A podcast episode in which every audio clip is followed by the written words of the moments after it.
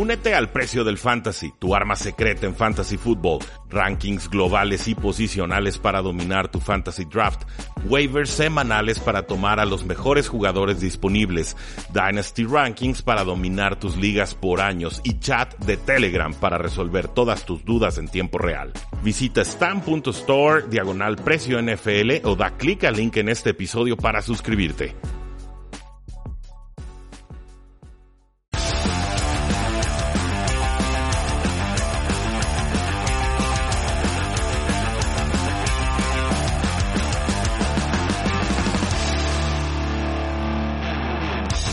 Saludos a todos y bienvenidos a un programa más de Tres y Fuera, donde la NFL no termina y nosotros tampoco. Mi nombre es Rudy Jacinto, me encuentro en Twitter como arroba NFL y espero que hayan ganado un dinerito con instabet.mx y el código promocional Tres y Fuera y los 500 pesos de bono de bienvenida que tenemos para ustedes, eh, para que apuesten en la NFL, la Champions League o a la NBA que está a punto de comenzar, o por qué no, también a la postemporada que está a la vuelta de la esquina.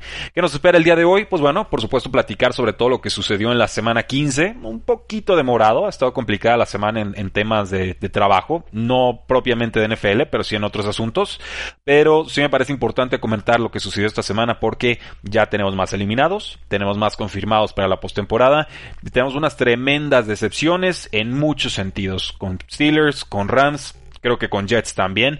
Eh, opinión polarizante, quizás la que tengamos aquí. Pero eh, no les quiero arruinar demasiado el programa, así que sin mayor preámbulo, este es el resumen de la semana 15 que grabamos con nuestro compañero Oscar Huerta de Tres y Fuera Cardinals.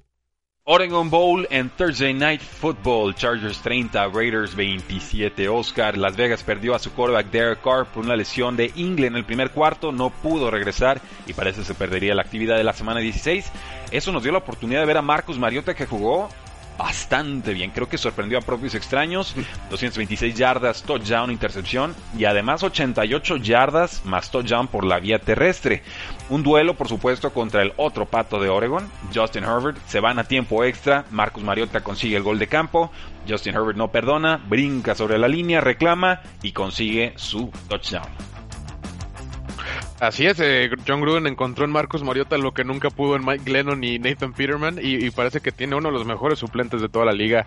Eh, ya hay hasta rumores de que si Mariota le va a hacer una Tannehill a Carr, fue, fue mucho procesamiento ahí en mi mente decir todo eso, pero eh, sí fue un gran partido de Mariota, creo que eh, le da cierta comodidad a Gruden y creo que le puede generar cierta incomodidad a Derek Carr.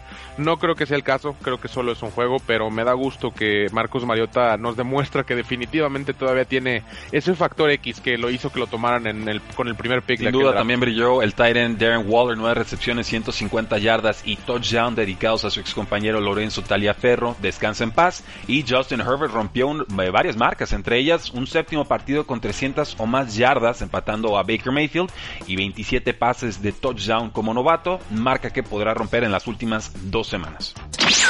Reyes de la AFC East Bills 48, Broncos 19, Oscar. Aquí eh, no contest, como dirían en los Estados Unidos, no hubo duelo. Eh, yo creí que iba a estar más apretado, que los Denver Broncos iban a poder acercar. Y la realidad es que no. Broncos dominó a un equipo de Denver que no tenía cinco cornerbacks, que pudo aprovechar la debilidad de Devante Bowsby y que además terminó Broncos con un cornerback novato despedido del partido de forma muy poco honorable tras una bofetada. No, no entiendo esto de las bofetadas a los cascos, pero bueno, una bofetada al receptor abierto Gabriel Davis. Ah, bueno, bofetada la que le dio Derrick Henry por ahí a, uno del perímetro. Pero, y ese no lo sacaron del partido. Sí, exactamente. Creo que aquí lo, lo, importante es decir que Josh Allen está jugando como al principio de la temporada, trae otra vez ese ritmo de MVP que conocimos eh, más temprano y, la verdad es que Buffalo va muy muy enfilado al momento más importante de la temporada que es el fútbol americano de diciembre. Eh, una felicitación a los Buffalo Bills que por fin alguien más que no fue los Patriotas ganó la división después de ¿qué? 20 años. No, del, 2011. Eh, Recuerda ese año en que se le estima ah, bueno, Sí, que Matt, que Matt Castle no pudo. Eh, sí, bueno, eh, muy punto y aparte de eso, felicidades a los Buffalo Bills que, que vivimos 20 años de Patriotas y, y creo que va a ser un, un, unos próximos años difíciles Sí, para los bueno, Patriotas. creo que tengo cruzados los datos. Me parece que Jets pudo haber ganado en el 2011, pero sí pasó Patriotas a postemporada. La última vez que Patriotas no pasó a postemporada, sí recuerdo bien, 2008 con récord 11 y 5, con Matt Castle y otros tantos equipos que tuvieron el mismo récord. Eh, lo importante aquí son los Buffalo Bills y es que ganan su primer título divisional desde 1995. Josh no había nacido en ese año. Y con esta derrota, Exacto. Denver Broncos confirma su cuarta temporada perdedora consecutiva. Urgen cambios en la franquicia y es el primer equipo que después de ganar un Super Bowl no llega en las próximas cinco temporadas a la postemporada. Doble cara, Panthers 16, Packers 24. Oscar, ¿qué le pasa a estos empacadores de Green Bay que siempre deleitan en la primera parte y que parecen colapsar por completo en la segunda? Les alcanza la inercia de la primera parte para ganar el partido, pero no, no me convencen. La realidad es que les hacen ajustes y no los terminan de resolver los Green Bay Packers. Eh, bueno, hay que darle poquito crédito a las Panteras de Carolina. Creo que han hecho buen trabajo a lo largo de toda la temporada en ajustar, en, en tener un buen cocheo. Vaya, he, he mencionado a Matt Rule muchas veces en estos videos. Eh, pero sí, eh, los Green Bay Packers no rinden de la segunda mitad de la manera, pero quiero creer y, y le veo un poco de similitudes a, a Kansas en el sentido que lo sienten controlado, lo sienten ahí de cierta manera. Más de una vez se les ha salido de control y creo que es la diferencia entre Green Bay y Kansas. Pero los veo cómodos, vaya. Tienen el primer lugar de la NFC. Creo que van por buen Sí, camino. Puedo coincidir. Rogers lanzó su touchdown número 40, se convierte en el único quarterback que lo ha logrado en tres ocasiones distintas. Y Panthers tuvo ahí la oportunidad, simplemente, bueno, eh, tenían el balón con un minuto, yarda 20, avanzaron 6, yardas y obviamente con eso no van a poder intentar un gol de campo que, que han intentado unas muy largas las Panteras, pero uno de 85 creo que no hubiera sido lo, lo correcto.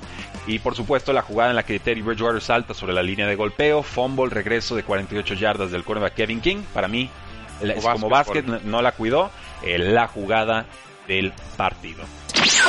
¿Y tú qué esperas para apostar? Entra a inside.mx, activa tu código 3 y fuera y recibe 500 pesos de bienvenida totalmente gratuitos para que apuestes a tu equipo favorito, al básquet que está a punto de empezar o a la Champions League. Inside.mx, código promocional 3 y fuera y 500 pesos totalmente gratuitos. Con las uñas, Texans 20, Colts 27. Houston solo tardó 15 semanas en aprender y descubrir que podían tener un corredor que atrapaba bien los pases en David Johnson. Él terminó con 133 yardas en 19 toques de balón. Llevó un costoso fumble de Kiki Kuti, que por supuesto en los últimos segundos termina liquidando el encuentro. Eh, Darius Leonard es el que hace la jugada grande. El, el tema aquí es que Colts aguanta, sobrevive contra un rival eh, complicado, divisional, que lo conoce bien y que no fue una paliza como en el primer encuentro entre ellos. Eh, sí, creo que el punto clave también para aquí en este partido es Jonathan Taylor, que, que muchos no han mencionado, pero la verdad es que los últimos partidos ya se ha convertido en ese corredor, en ese eh, caballo de batalla que estábamos buscando los Colts, que al principio de la temporada lo rotaban ahí entre, entre Hines, entre Taylor y entre... Era un comité, vaya.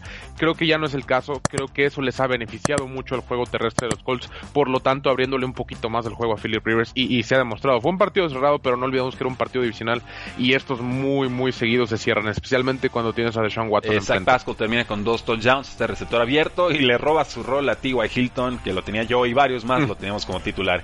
Yo Está también. en estas semifinales de Fantasy Football. Salvador Fantasy, Lions 25, Titans 46. Si tuviste a Ryan Tannehill como tu quarterback titular, probablemente ganaste en esta semana. La segunda semana más importante del Fantasy Football, las semifinales. Tannehill dio una exhibición que será recordada por años. 21-27 pases completados, 273 yardas, 3 touchdowns, 3 acarreos, 21 yardas y 2 touchdowns más por la vía terrestre. De plano, en la segunda mitad ya no vimos nada de Derrick Henry porque era Tannehill el que le robaba las anotaciones de corto yardaje. Y aún así, Derrick Henry tuvo 147 Oh, sí. yardas y dos touchdowns. Y, y- y la manera en que corre simplemente parece que mientras más avanza en el año, más se cansan los defensivos y más miedo le tienen a Derrick Henry por ese enfrente. Eh, hablé hace rato de, de un Stefan muy, muy parecido al de Josh Norman cuando fue contra Buffalo Bills. Eh, esta semana, no, no recuerdo exactamente quién lo sufrió, pero sí lo sufrió bastante. Fue muy, muy parecido. Y, y se nota que eh, eh, Derrick Henry no es el tipo de jugador que- que te paras y vas a ver a dónde va. Eh, porque si haces eso, te va a meter el brazo y no lo vas a taclear. Tienes que ir directo hacia él, directo a las piernas, eh, tratar de bajarlo porque eh, simplemente es mucho. eso no lo abraces, ¿no? Tacléalo bajo y, y pide ayuda y rézale a todos tus dioses porque si no eh, vas a salir retratado en un video que será visto por las próximas décadas. Ya le ha pasado a más de alguno.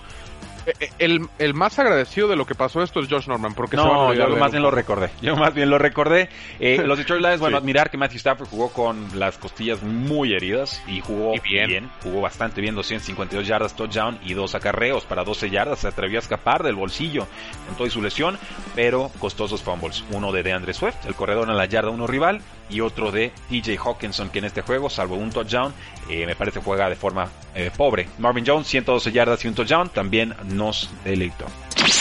Super Bowl 53, parte 2, Bucaneros 31, Falcons 27. Alguien explíqueme cómo es que Atlanta sigue dejando ir ventajas de casi 20 puntos o más y sobre todo que lo sigue haciendo contra Tom Brady. Atlanta no logra exorcizar sus demonios. Atlanta dominaba toda la primera mitad. Atlanta casi no existió en la segunda. Jugaron sin Julio Jones, pero habían hecho lo suficiente para ganar el partido y nuevamente no lo consiguen. Eh, tú, tú mismo lo dijiste, es increíble cómo le sigue pasando esto y obviamente el hecho de ser Tom Brady le pone un toque especial a, este partido. Digo, no, no fue del todo Tom Brady por ahí y tuvo ayuda, quiero, pero... Sí, exactamente, y, gracias a, mi fantasy, quien sabía que esa tercera ronda iba a servir de algo en algún día. Este, es eso, prácticamente. Los Falcons siguen perdiendo en este tipo de partidos y, yo ya estoy seguro que no es coacheo, que ya no es culpa de Matt Ryan, que ya no es culpa de, los jugadores. En realidad, esto es algo psicológico que, que, necesitas de alguna manera borrar todo y empezar de cero. Creo yo que, que eso va a pasar en el off-season, que van a correr a todo el mundo ahora sí. Eh, y tratar de empezar de cero, no sé qué esto significa para Matt Ryan, no creo que sea el fin de Matt Ryan con los Falcons. Eh, pero no me extrañaría. Eh, el contrato no se presta tanto si es momento, yo pienso, de, tomar un quarterback, ponerle competencia, quizás un mentor. Pero bueno, finalmente en este partido, eh, importante para los bucaneros, no perder el ritmo en la postemporada o de cara a la postemporada. Tuvimos dos touchdowns de Leonard Fournette, tuvimos 110 yardas de Mike Evans, tuvimos touchdown y casi 100 yardas de Antonio Brown, eh, otro touchdown de Chris Godwin y por supuesto 163 yardas y touchdown de Calvin Ridley, touchdown de Hayden Hurst y touchdown de Russell Gage. Como podrán ver, si tenían jugadores en este partido de Falcons contra Bucaneros, les fue bien en esta semana fantasy. El fin de la Minshew manía. Jaguars 14, Ravens 40, Oscar. Eh, una pobre... El, el fin por, por muchas razones. Primero, ¿Por qué no se vio de todo bien Gardner Minshew? 226 yardas, 2 touchdowns, 5 capturas, y ese es el tema, lo capturan mucho y un fumble además, pero también porque por cierta combinación de resultados que comentaremos en esto en el próximo video, eh, los Jaguars ya controlan el pick número 1 global, no lo van a soltar y eso significa que Trevor Lawrence llegaría a los Jacksonville Jaguars.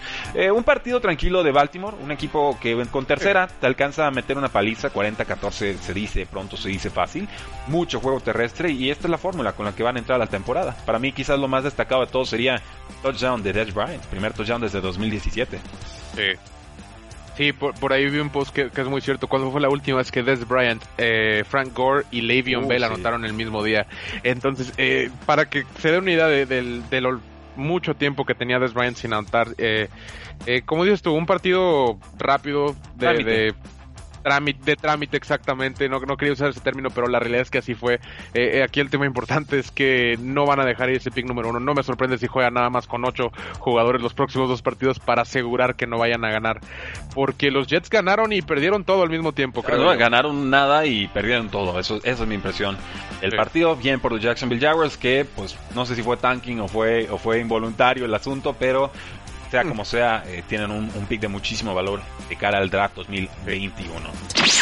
Eliminación histórica, Patriotas 12, Dolphins 22, lo comentamos en uno de los temas anteriores, los Patriotas ya, ya fueron eliminados eh, de la división de la AFC East, ya no llegan a postemporada, no dan las matemáticas para que así sea, por supuesto Buffalo Bills gana la división, Dolphins sigue con control de su destino, aunque tendrá partidos complicados frente a él en las últimas dos semanas. Eh, Tua Tango Bailoa se convierte en el primer quarterback en muchísimo tiempo en ganar la Bill como novato. Y por lado de los Patriotas yo no veo identidad ofensiva. La realidad es que el brazo de Cam Newton no está ni se le espera. Eh, sí, yo creo que Cam Newton no va a ser la solución para el próximo año. Eh, aquí creo que lo que quiero resaltar es que eh, Tua va 5-1 me parece como titular y es algo que mucha gente no está hablando. Sé que no lo está ¿Recuerdas la controversia que había cuando lo sentaron a Sí, sí, sí, exactamente. Iban 4-4 y, y es a lo que voy. Mucha gente... Eh, no habla de Tua porque no está ganando de manera espectacular. Muchos dicen que solo está manejando el juego y todo lo que quieras. Eh, independientemente de eso, es la primera vez que juega a este nivel, la primera vez que juega en la NFL y solo ha perdido una sola vez. Ha ganado cinco partidos y está muy, muy cerca de playoffs. Tiene un camino difícil para entrar a playoffs, dado que Baltimore le quiere quitar el lugar, pero creo que es un tema que, se debe tocar el más. El corredor tuvo 23 acarreos, 122 yardas y touchdown. Matt Breida casi se acerca a las 90 yardas terrestres. Sonny Mitchell revive con 74 yardas y Jacoby Mayer 7 recepciones, 111 yardas. ¿Renovación merecida?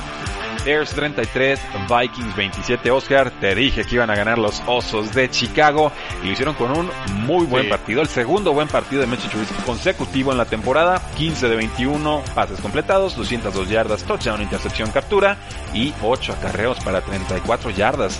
Ya entendieron los Osos de Chicago que tienen que correr y tienen que correr bien y lo hacen con David Montgomery. 32 acarreos, 146 yardas, 2 touchdowns y pues mantiene ahí el pulso, la vida Allen Robinson con 83 yardas. A mí me queda claro que había más talento con los osos y a domicilio lo demostraron. Sí, bueno, también me dijiste que iban a ganar los Rams. Oh, bueno, ¿tú a quién, a quién tomaste? unas por otras. unas por otras, pero sí. Eh, eh, sí, justamente eso que dices. Tienen que correr el balón y David Montgomery eh, ha jugado relativamente bien, estos últimos tres partidos. Y, y, y creo que lo identifico entonces como un corredor de estos corredores que tienes que darle 25 toques, si no, no arrancan. Eh, lo han hecho definitivamente, estamos viendo aquí 32 acarreos y 146 yardas, algo que eh, simplemente no habíamos visto de David Montgomery. Trubisky está complementando muy bien, no está arriesgando además el balón. Creo que también está haciendo un buen trabajo Nagy en no ponerlo en esa situación. No, más bien, tenga que iba a decir es que ya no es Nagy, ahora es el coordinador ofensivo Bobby Laser. y se nota la diferencia. pero ahí está Nagy. Sí, ahí, está Nagy no estorbando. Sí. A, lo que voy es que creo que le quitaron un poco de responsabilidad a Trubisky y eso es lo que les ha funcionado últimamente. Eh, no sé si el hecho de que fuera David Montgomery les daba un poquito de miedo quitarle la responsabilidad a Trubisky y dársela a Montgomery, pero ha funcionado y, creo que deberían de seguir explorando por ese lado. en cuanto a la renovación, no, no estoy tan seguro, pero sí definitivamente van a tener que tomar decisiones. Dos años, 15 millones anuales, algo, algo así como para mantenerlo de puente y, y falta ver si se anima Trubisky, ¿eh? porque no lo han tratado muy bien. Exactamente. No, y, justamente eso, muy parecido a lo de Mariota, si no agarra chamba ahí, yo creo que por lo menos como suplente, así un contrato, como dices tú, de 15, 12 millones, creo que con estos últimos partidos que está dando, sí va a ser Sí, y sí tengo dudas de que se quiera quedar con los dos de Chicago, ¿eh? porque o, por maltratos, o por Nick Foles, o por lo que ustedes gusten y manden, eh, ha, estado sufriendo y no lo veo del todo contento. Bien, bien por tu bien. Saints dice Oscar, veremos, veremos. Ganar a secas, Seahawks 20, Washington 15, Oscar. Qué victorias tan grises nos están dando Seahawks últimamente. Qué, lástima de partido, en verdad. O sea, Tyler Lockett, 4 recepciones, 44 yardas. DK Metcalf, 5 recepciones, 43 yardas.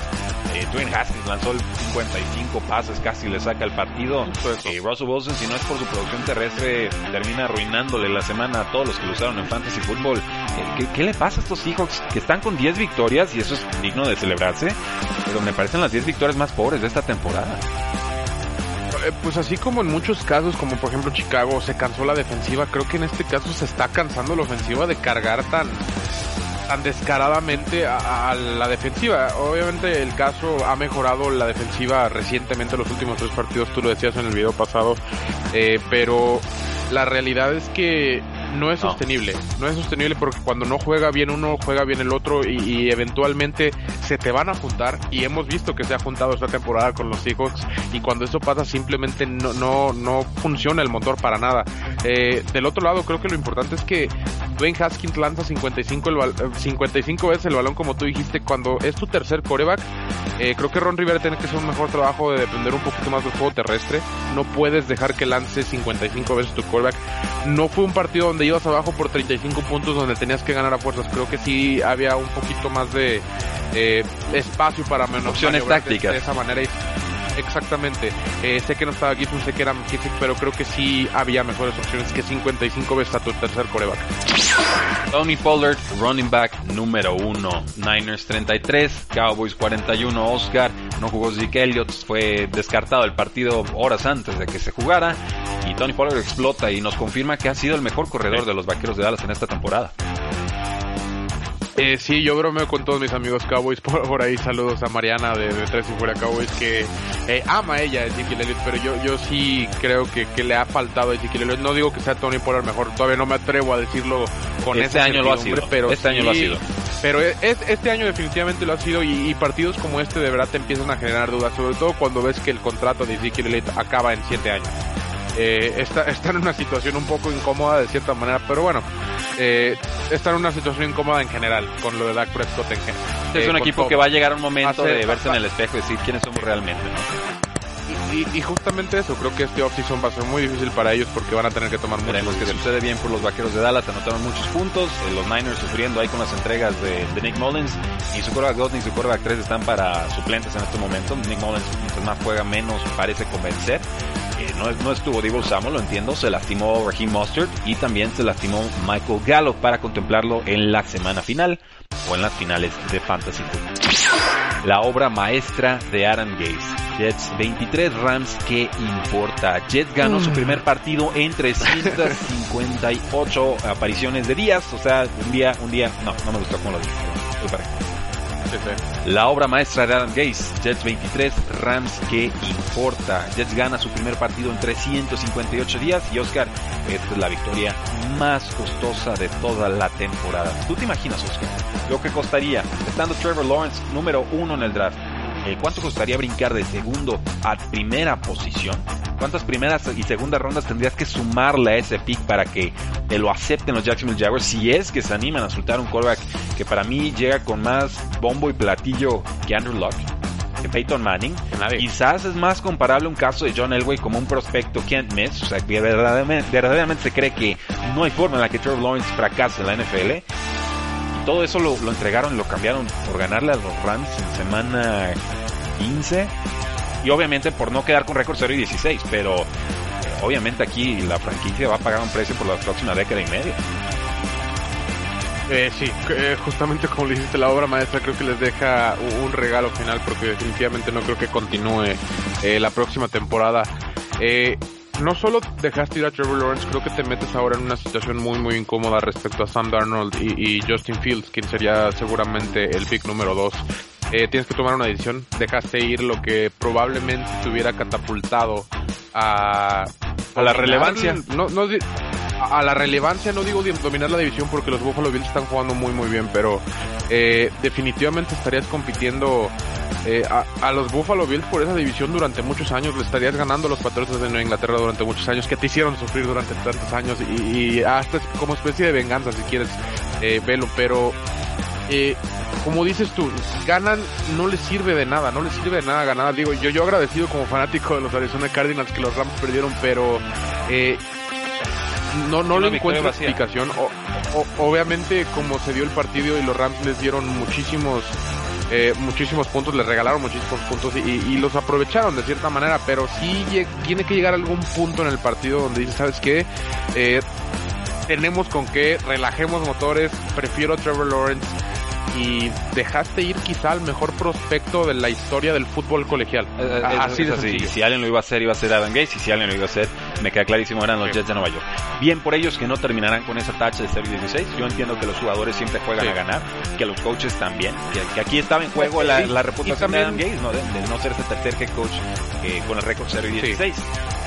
Pero también lo que quiero mencionar es que creo que también nos da un poquito de esperanza respecto al futuro americano que los jugadores, de los jugadores, ¿eh? no, no, no de los Jets como tal, de los jugadores del hambre de ganar y que aún así quieren ganar, que para todos aquellos que creen que el tanking es general y que los jugadores no le echan ganas, eh, aquí está la prueba, que, que para los jugadores como tal, eh, ganar eh, y, los Jets venían amenazando varios partidos. Contra Patriotas a punto de ganar, contra los, las Vegas Raiders en la última jugada a punto de ganar. Y ahora por fin lo concretan con Rams. Entonces sí, no era un equipo 0 y 16, sí iba a ser probablemente un equipo 1 y 15.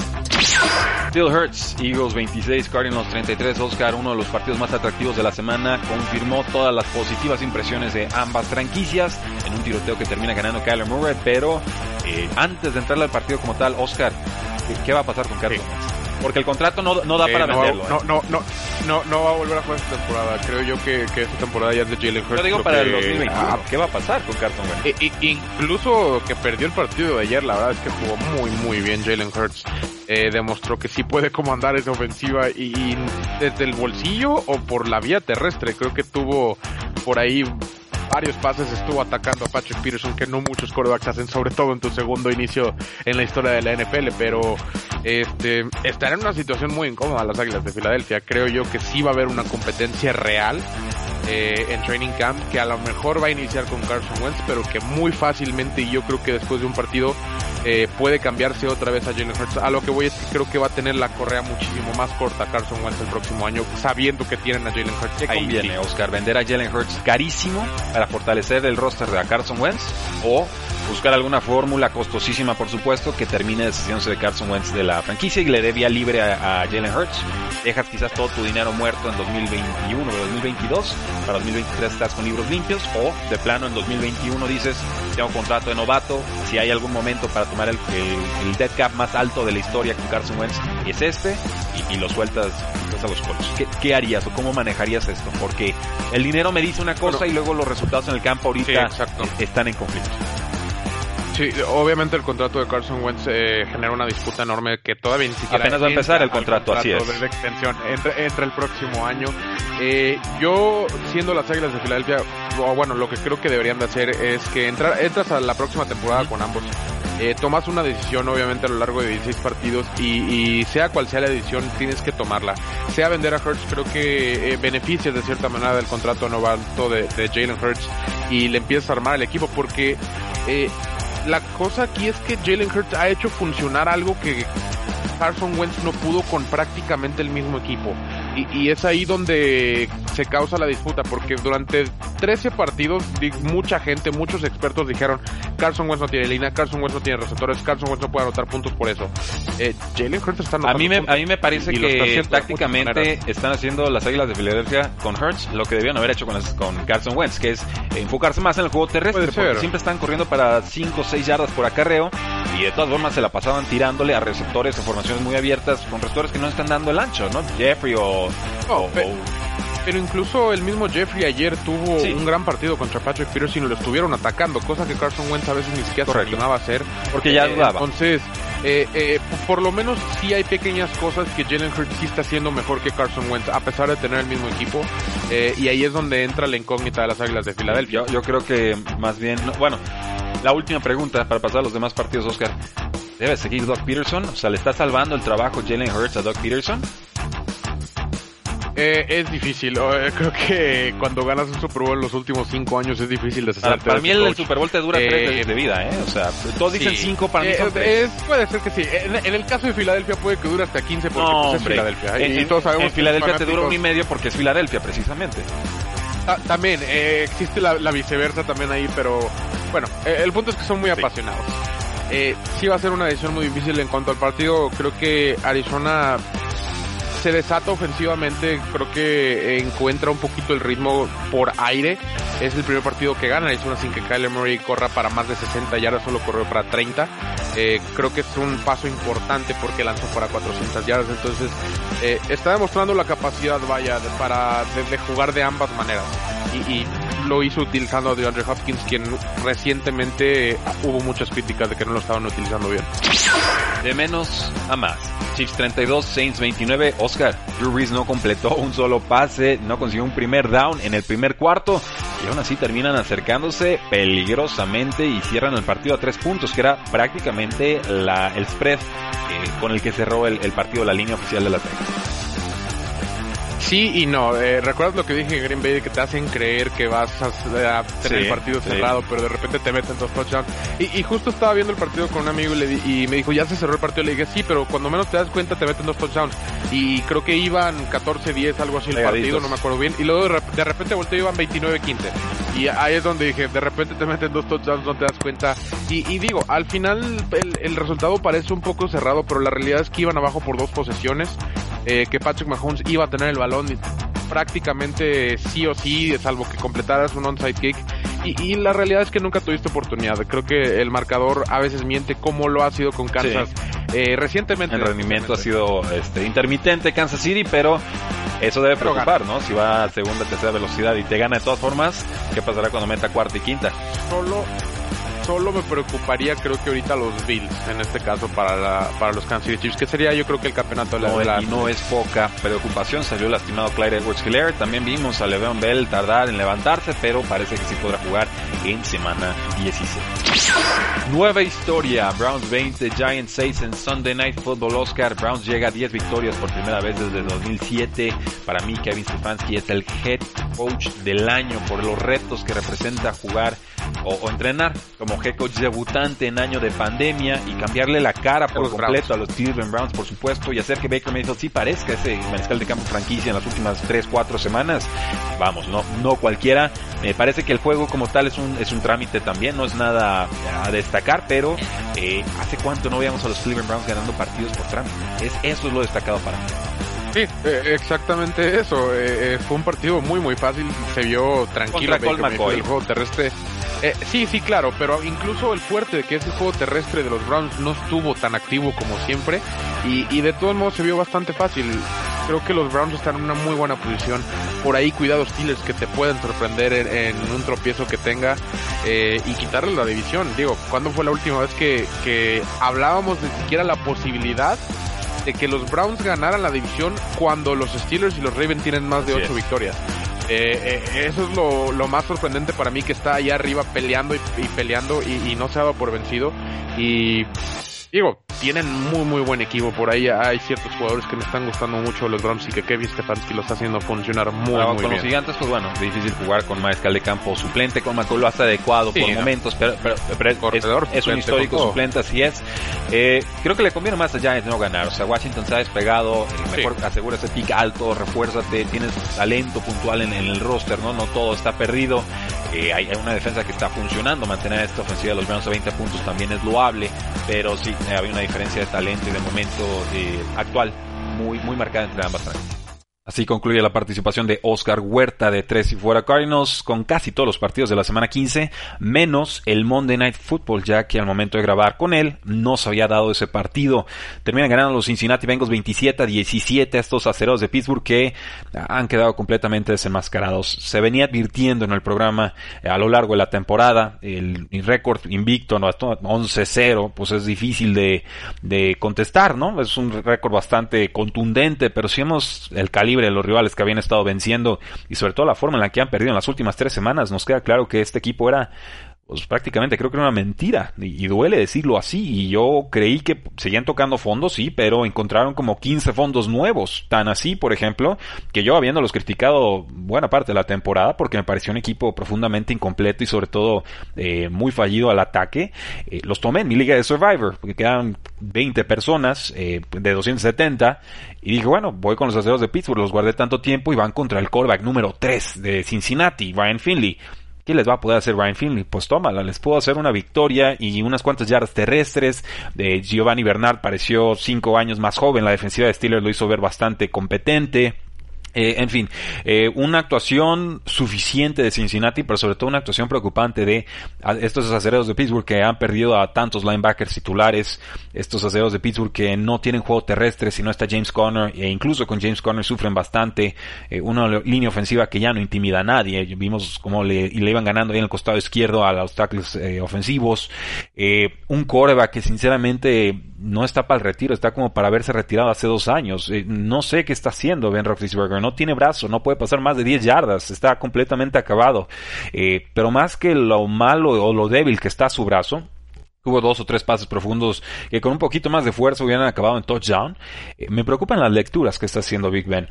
Una y otra y otra vez empecinado a mandar la triple cobertura cuando habían receptores que estaban completamente desmarcados, ¿no? Y esto, eh, pues me hablo de un quarterback que no está procesando bien los partidos, ¿no? Que su, procesador mental ya está débil o descompuesto, no sé si tenga remedio.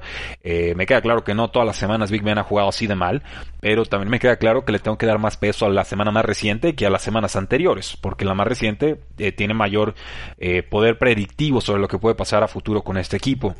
Eh, para mí era casi impensable que Steelers perdiera contra Bengals, tan así que los tomé en mi liga de, Survivor, eh, pero no termina de sorprenderme del todo. Eh, este equipo venía mal, este equipo venía descompuesto, este equipo había perdido formas importantes, este equipo había amenazado con perder con los Vaqueros de Dallas y este equipo encontró un, fondo que yo no les recuerdo en la era de Mike Tomlin, que es cierto, Mike Tomlin cada año tiene una de estas, las tiene guardadas, es, es un equipo, un head coach cuyo equipo generalmente se rebaja al nivel de la competencia y pierde partidos que no debería perder. Lo ha hecho desde que yo tengo memoria de, sus equipos eh, Mike Tomlin. No, no tengo explicación. O sea, en, esta década los equipos de Steelers han sido sumamente talentosos y se han rebajado al nivel y han perdido contra eh, franquicias que tienen récord casi punto 250. O sea, que ganan uno de cada cuatro partidos y, siempre Steelers tiene una de esas, ¿no? Aquí, pues desgraciadamente me troen en la cara.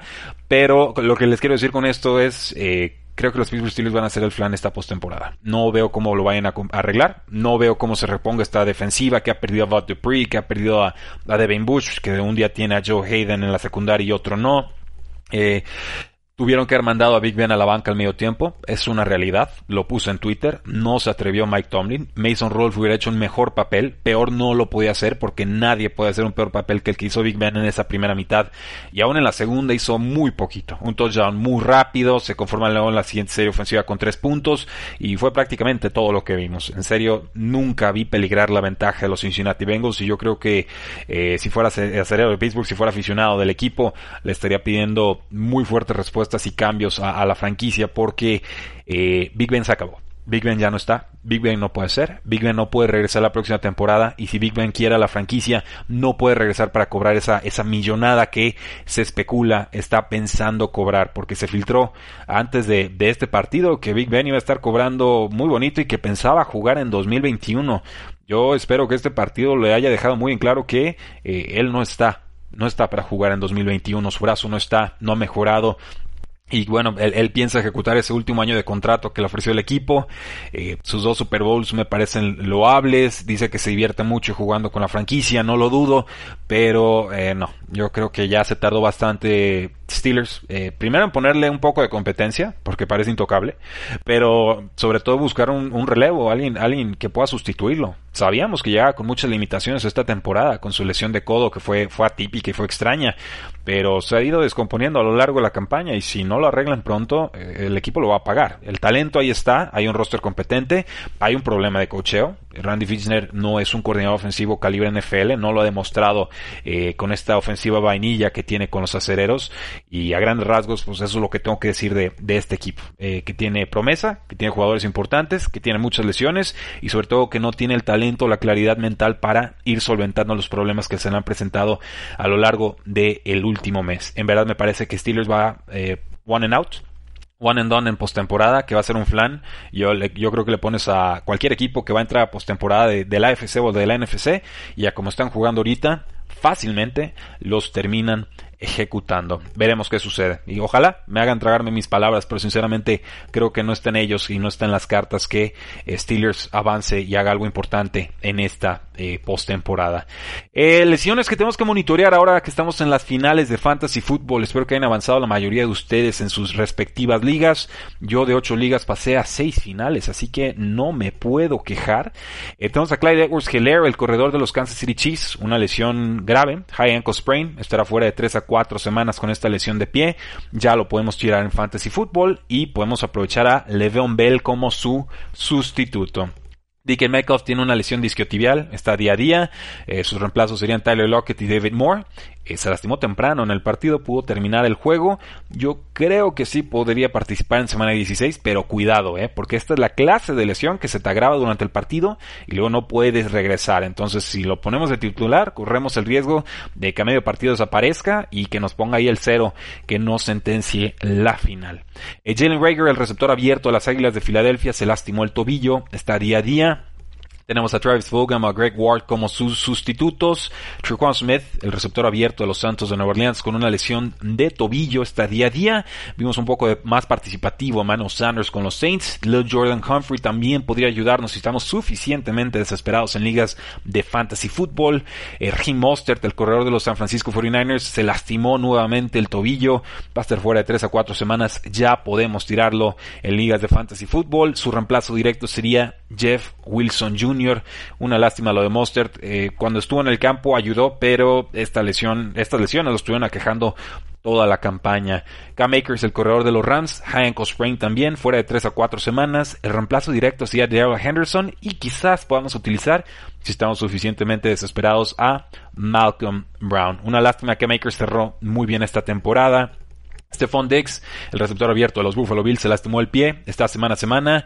Su reemplazo sería John Brown, Gabriel Davis y Cole Beasley. Sobre todo Cole Beasley, que no es la misma función. Esa función la, la va a cubrir John Brown, pero Cole Beasley ha sido de los receptores más confiables que tiene Buffalo en esta campaña. Se lastimó tarde en el partido contra los Broncos, no pudo regresar. Parece que no es una lesión grave, pero con que se pierda una semana ya no nos ayuda en fantasy football. El receptor Michael Gallup de los Vaqueros de Dallas tiene una lesión de cadera hasta día a día. Su reemplazo serían CeeDee Lamb y Cedric Wilson. Por supuesto, Mari Cooper también eh, tendrá más targets.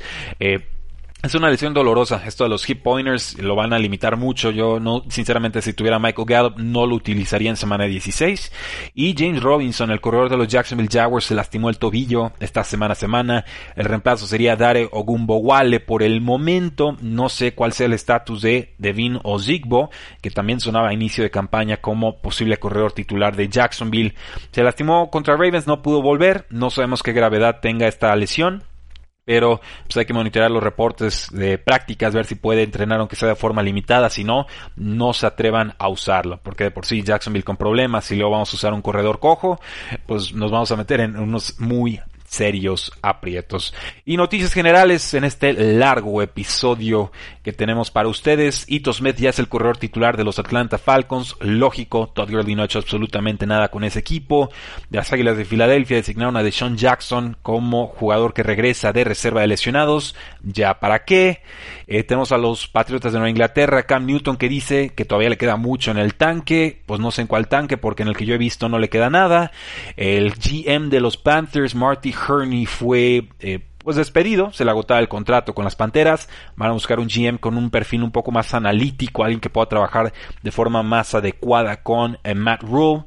Eh, también tenemos ya a Jalen Hurts como quarterback titular de la franquicia, nos dice el Eagles Beat, o sea, los, los periodistas de las Águilas de Filadelfia. Desconocemos si Wentz va a pedir ser cambiado o no.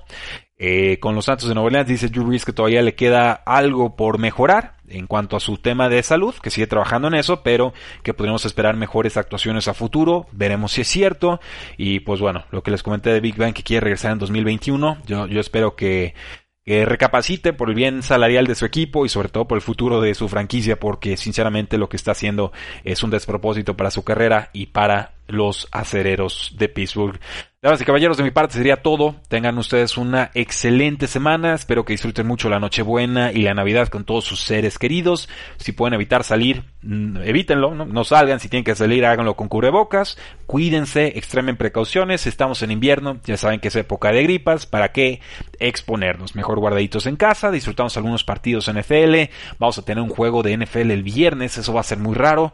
Primera temporada de la historia que tiene un partido NFL en todos los días de la semana. Así que cuídense, guárdense, porque la NFL no termina y nosotros tampoco.